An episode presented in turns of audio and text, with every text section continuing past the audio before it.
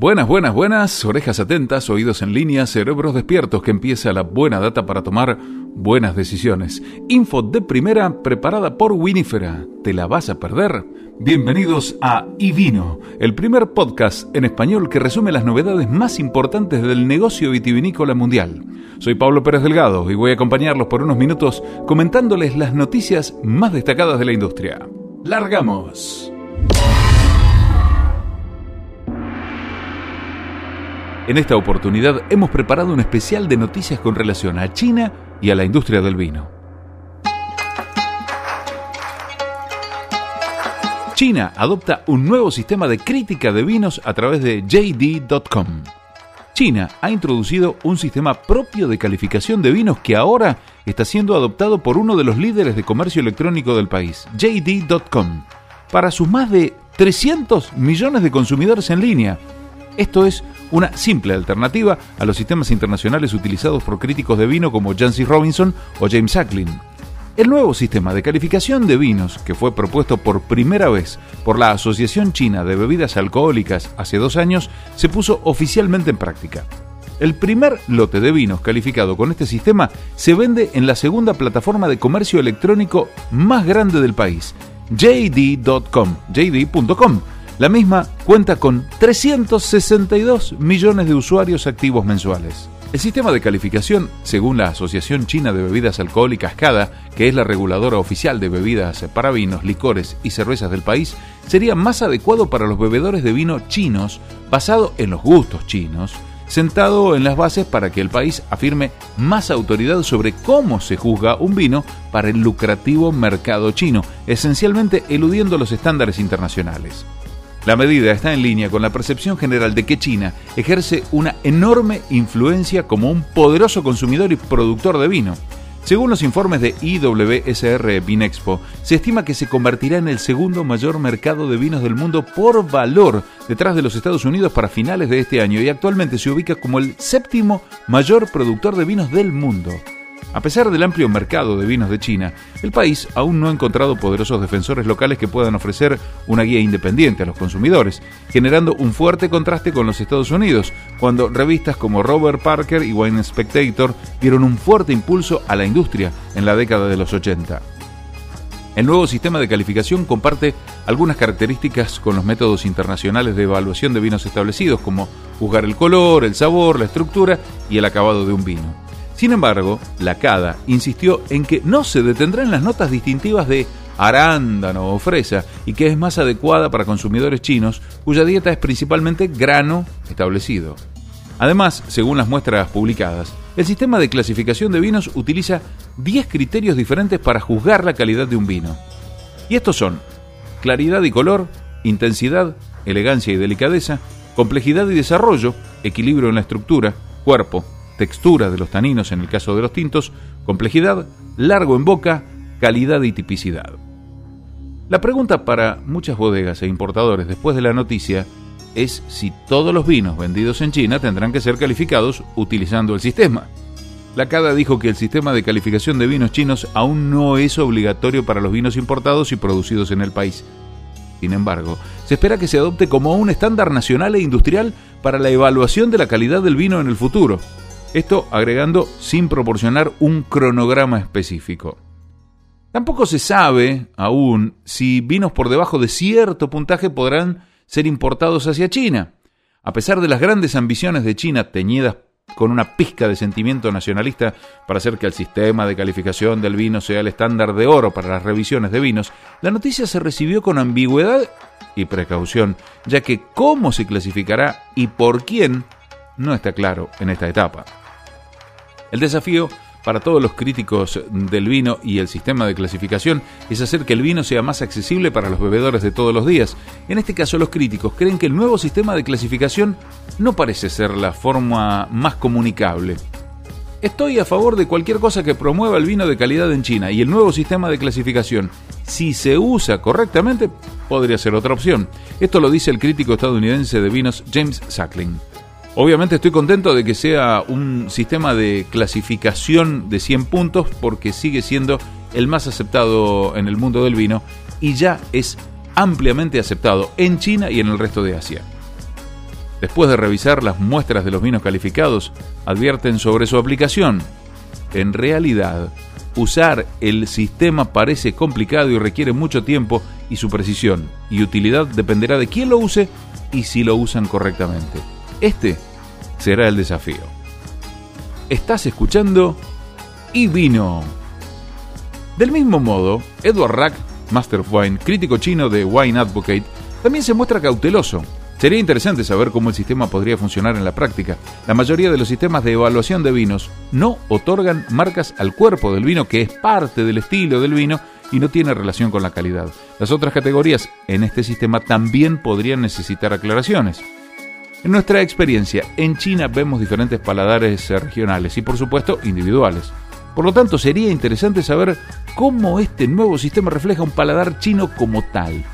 Sin embargo, cualquier sistema que pueda servir para mejorar la calidad del vino es alentador, agregó Rack. Rob Geddes, Master of Wine, que tiene más de 30 años de experiencia trabajando tanto en Australia como en China, agrega. El hecho subyacente de que los consumidores de vino chinos son diferentes a los consumidores de vino en cualquier otra parte del mundo no ha sido respaldado por investigaciones que conozco. Después de todo, todos tenemos una boca y una lengua. Sin embargo, aplaudió la medida y dijo, refleja la transición de la industria vitivinícola china hacia la madurez mundial. Estás escuchando y vino.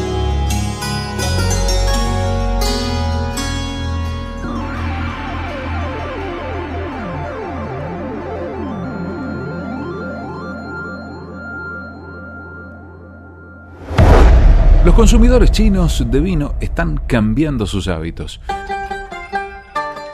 Cuando se cerró el on-trade a causa de la pandemia, los observadores esperaban que el consumo de vino en China cayera. Un nuevo informe revela que el bloqueo podría haber traído a un grupo completamente nuevo al vino. La pandemia no solo ha llevado a más consumidores chinos a beber más vino, sino incluso a gastar más en él, según un informe reciente de Wine Intelligence. Los minoristas de vino online en todo el mundo han visto dispararse las ventas a medida de que los consumidores que se mantienen en sus hogares han seguido bebiendo vino. Sin embargo, en su mayoría los consumidores están bajando el gasto por botella. En China, en cambio, no solo ha aumentado la frecuencia de compra, sino también el monto gastado. La investigación se basó en sondear una muestra representativa de mil bebedores de vino chinos residentes en 12 ciudades y centros principales durante marzo y abril, y los resultados fueron una sorpresa para el equipo de Wine Intelligence. Nuestra hipótesis, al iniciar la encuesta, fue que las severas restricciones establecidas por el gobierno chino para combatir la propagación del coronavirus iban a tener un efecto negativo en la categoría del vino. Esto lo escribió Richard Halstead de Wine Intelligence. Dijo que asumieron que el cierre del comercio implicaría una caída en el consumo de vino, ya que tradicionalmente la tienda de vinos era un canal clave para el consumo. En cambio, lo que sucedió es que el consumo en el hogar aumentó significativamente y creó algunas nuevas ocasiones para el consumo, como ponerse al día con amigos en línea y tomar una copa de vino por la tarde o por la noche. De hecho, la encuesta de Wine Intelligence encontró que un sorprendente 57% de los encuestados dijo que bebía vino mientras se ponía al día con amigos online y un tercio dijo que esto ocurría dos veces o más por semana. Halstead dijo que los líderes de la tendencia del vino en línea eran aquellos que ya estaban interesados en el vino y especula que este grupo ha alentado a sus pares menos involucrados en el vino a probar estas nuevas ocasiones de consumo y aumentar la incidencia de la compra de vino para consumo doméstico. Como en otros lugares, las empresas que se han beneficiado han sido las digitales. El canal minorista online parece haber tomado la mayor parte de estas nuevas compras, con más de la mitad de los encuestados diciendo que han comprado vino a través de este canal con más frecuencia durante este periodo. Eso según indica el informe. Si la decisión de comprar vino es una interacción fácil en WeChat y la entrega se realiza de manera bastante rápida y eficiente y el costo razonable, es bastante simple, agregó. La pregunta ahora es si estos nuevos comportamientos de gasto persistirán después de la cuarentena o no. Halstead responde honestamente que la respuesta es esperar y ver. Les preguntamos a los encuestados cuáles eran sus prioridades después del virus y parece que vivir bien y disfrutar de los lujos, incluido un mejor vino, era más prioritario que los grandes eventos sociales o las vacaciones en el extranjero, dijo. Por supuesto, lo que los consumidores afirman que harán y lo que realmente hacen cuando se enfrentan a la elección pueden ser dos cosas diferentes. Halsett dice que depende de si las personas se han involucrado en estos comportamientos durante el tiempo suficiente para que se conviertan en hábitos. Sin embargo, el panorama general sugiere que el vino en China ha salido ileso e incluso más fuerte que nunca después de la pandemia. Estás escuchando y vino.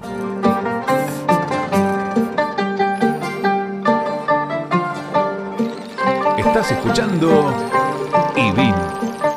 Estás escuchando y vino.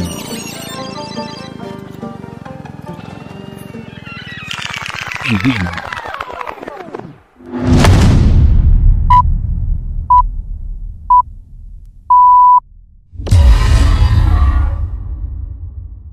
Las importaciones de vino caen, pero los operadores ven la luz al final del túnel. Las cifras muestran que las importaciones de vino fraccionado cayeron bruscamente durante el periodo de cierre del coronavirus de China, aunque algunos profesionales de la industria han dicho que hay signos de recuperación en el mercado. Las cifras muestran una caída de más de una cuarta parte, tanto en volumen como en valor, durante el primer cuatrimestre de 2020, en comparación con el mismo periodo del año anterior.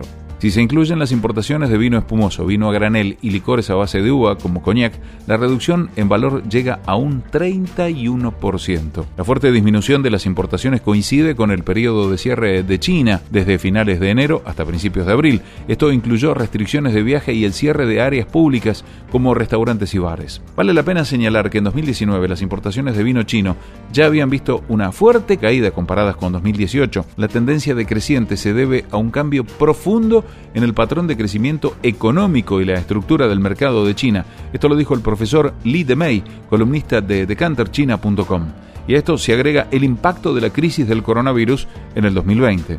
De hecho, agregó que la disminución de las importaciones durante el primer trimestre de este año no es tan significativa en comparación con el primer trimestre de 2019. La disminución más significativa es la de abril, 44% menos en volumen y 50% menos en valor, pero la mayoría de las ciudades chinas habían levantado las restricciones de bloqueo para entonces.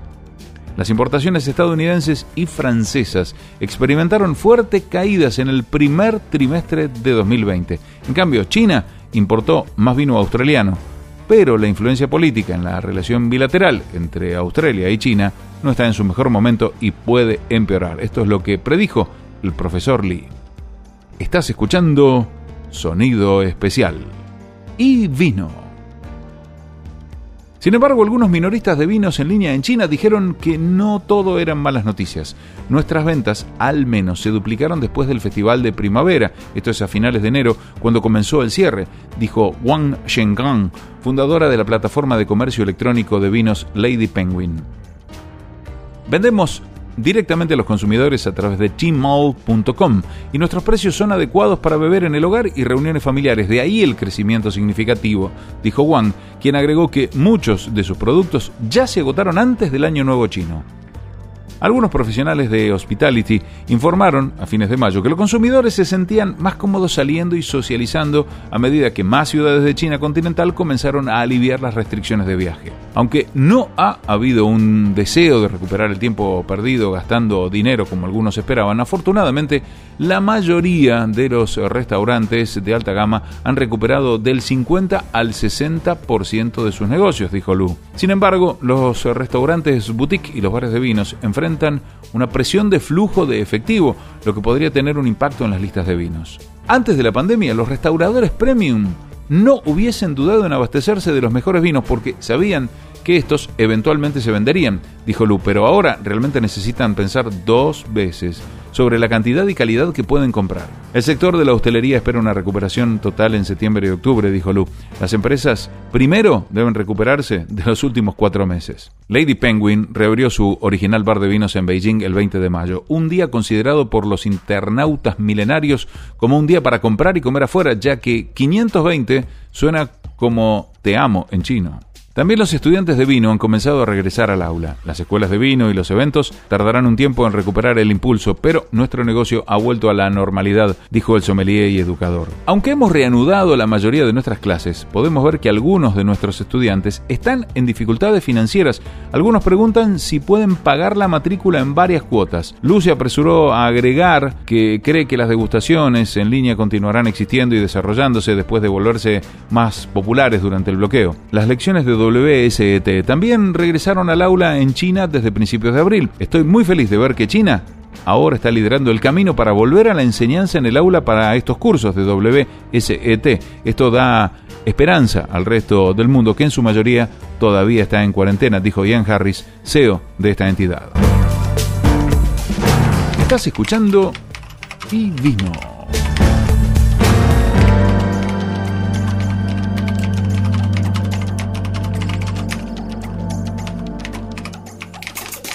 Australia promete enfrentarse a China por posible aplicación de tarifas a exportaciones de vino. Australia ha decidido enfrentarse a China por las amenazas comerciales en medio de informes que Pekín planea ampliar la disputa comercial a otras exportaciones de importancia, incluidos vino, carne y los productos lácteos. Los funcionarios chinos han confeccionado una lista detallada de productos que también incluyen mariscos, avena y frutas, que podrían estar sujetos a controles de control de calidad más estrictos, mayores aranceles, retrasos en las aduanas o boicots de consumidores alentados por los medios estatales. Por separado, el portavoz del Ministerio de Relaciones Exteriores de China, Xiao Lijiang, pidió a Australia que considere y cambie su curso, abandone por completo su maniobra política y regrese al amplio consenso de la comunidad internacional después de que un medio de comunicación estatal chino acusó a Australia de seguir los pasos de Estados Unidos al presionar por una investigación sobre los orígenes del coronavirus. Las tensiones comenzaron cuando las importaciones de cebada australiana sufrieron la aplicación de nuevos aranceles, lo que fue respondido por el país oceánico con una amenaza de llevar a China al árbitro comercial mundial. Las relaciones entre Australia y China llevan una larga serie de tensiones, pero Canberra provocó la ira de Pekín al realizar llamados internacionales para una investigación global independiente sobre los orígenes y el manejo del coronavirus. Esto fue rechazado firmemente por la Embajada de China en Canberra y unos días después la cebada recibió un nuevo arancel de 80%, alegando que Australia estaba subsidiando la industria e infringiendo leyes antidumping internacionales. Sin embargo, China es el mayor mercado para las exportaciones de vinos australianos por valor y los envíos han crecido en los últimos años, impulsados por un acuerdo de libre comercio entre los dos países. A principios de este mes, Wine Australia dijo que las exportaciones a China continental aumentaron en un 15% en valor a casi 800 millones de dólares en el año hasta el 31 de marzo de 2020, a pesar de una caída del 43% en marzo debido al bloqueo por coronavirus en China. El volumen de vino enviado a China para el año cayó un 11% a 130 millones de litros. A nivel mundial las exportaciones de vinos australianos aumentaron un 3% en los últimos 12 meses, alcanzando casi 2.000 millones de dólares. Estás escuchando Y Vino.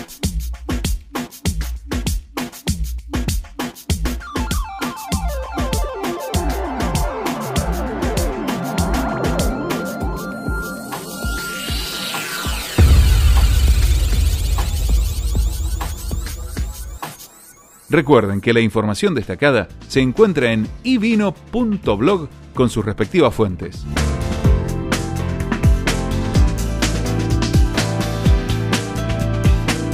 Auspiciaron Winifera, Estrategias y Mercados y Go to Wine. Hasta el próximo episodio.